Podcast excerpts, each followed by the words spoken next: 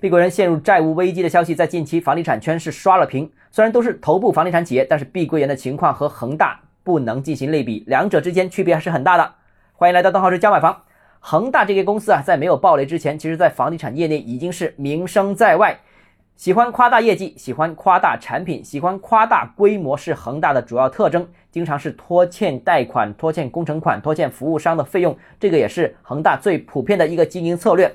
多元化、多领域、大规模、高调布局也是恒大的战略。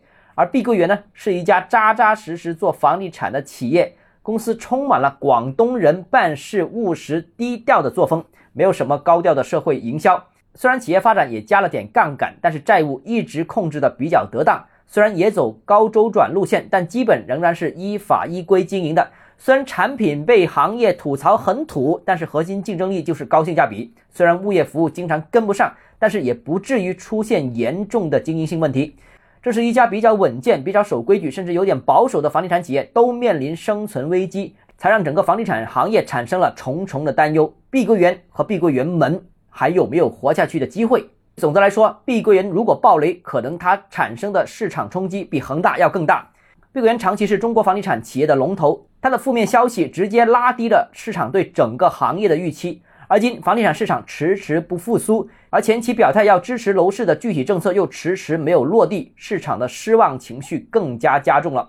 碧桂园的规模太大，如果救不了，破坏力是巨大的。一则它对地产业的信心产生的负面冲击肯定是大于恒大的；二则对于购房者信心也产生比较大的冲击，这将对整个楼市的复苏产生不良的影响。毕竟它的盘子很大。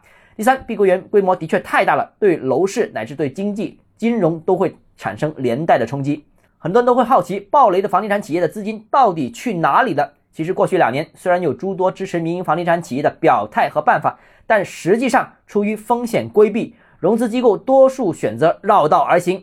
于是民营房地产企业由之前的刻意不允许融资，到最近这两年的因为规避风险而无法融到资。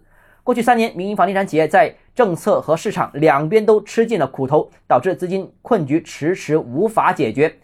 不敢说碧桂园或者房地产行业到了生死存亡的最后时刻，但至少现在是一个沉重的时刻。希望管理层能够抓紧时间，给予足够的支持，帮助房地产企业，尤其是民营房地产企业渡过难关。回看过去两年，已经错过了把问题处理在萌芽阶段的机会，希望这次可以避免。好，今天节目到这里。如果你个人购房有其他疑问想跟我交流的话，欢迎私信我。或者添加我个人微信，账号是教买房六个字拼音首字母小写，就是微信号 d h e z j m f。想提高财富管理认知，请关注我，也欢迎评论、点赞、转发。